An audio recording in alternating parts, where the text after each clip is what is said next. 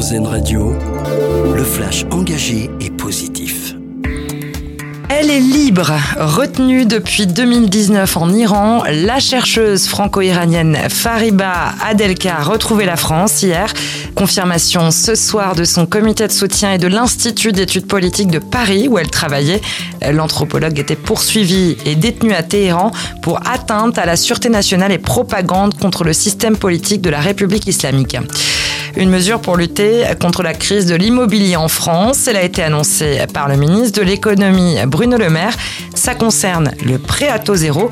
Ce dispositif d'accession sociale à la propriété devrait être prolongé jusqu'en 2027 alors qu'il devait s'arrêter à la fin de l'année. Euh, par ailleurs, le montant maximal de ce prêt devrait passer de 80 000 à 100 000 euros. Les classes moyennes devraient également devenir éligibles à ce dispositif l'optimisme du PDG de Paramount. Euh, Bob Bakish estime qu'il pourrait y avoir un accord à court terme pour mettre fin à la grève des acteurs à Hollywood. Euh, d'après lui, les acteurs sont déterminés à retourner à la table des négociations pour sortir du conflit. Ils réclament notamment une revalorisation de leur rémunération. Ils réclament notamment une revalorisation de leur rémunération en berne à l'ère du streaming et des mesures de protection face à l'intelligence artificielle. Et puis, si la Coupe du Monde de rugby touche à sa fin, on jouera les demi-finales vendredi et samedi. C'est le début de la Coupe internationale de rugby fauteuil qui débute à Paris.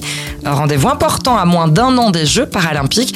Huit équipes en lice, dont l'équipe de France, championne d'Europe, de poule, et les deux premiers sont en demi-finale.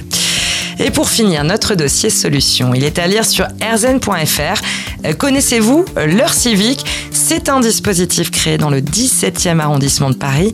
Ça prend la forme d'une plateforme solidaire sur laquelle on s'inscrit pour donner son temps sur le terrain au contact des autres. Ça peut prendre la forme de courses pour les retraités ou d'aide aux devoirs par exemple. Plus d'une centaine de communes sont aujourd'hui partenaires du dispositif d'écouter le flash engagé et positif d'Airzen Radio, une autre façon de voir la vie.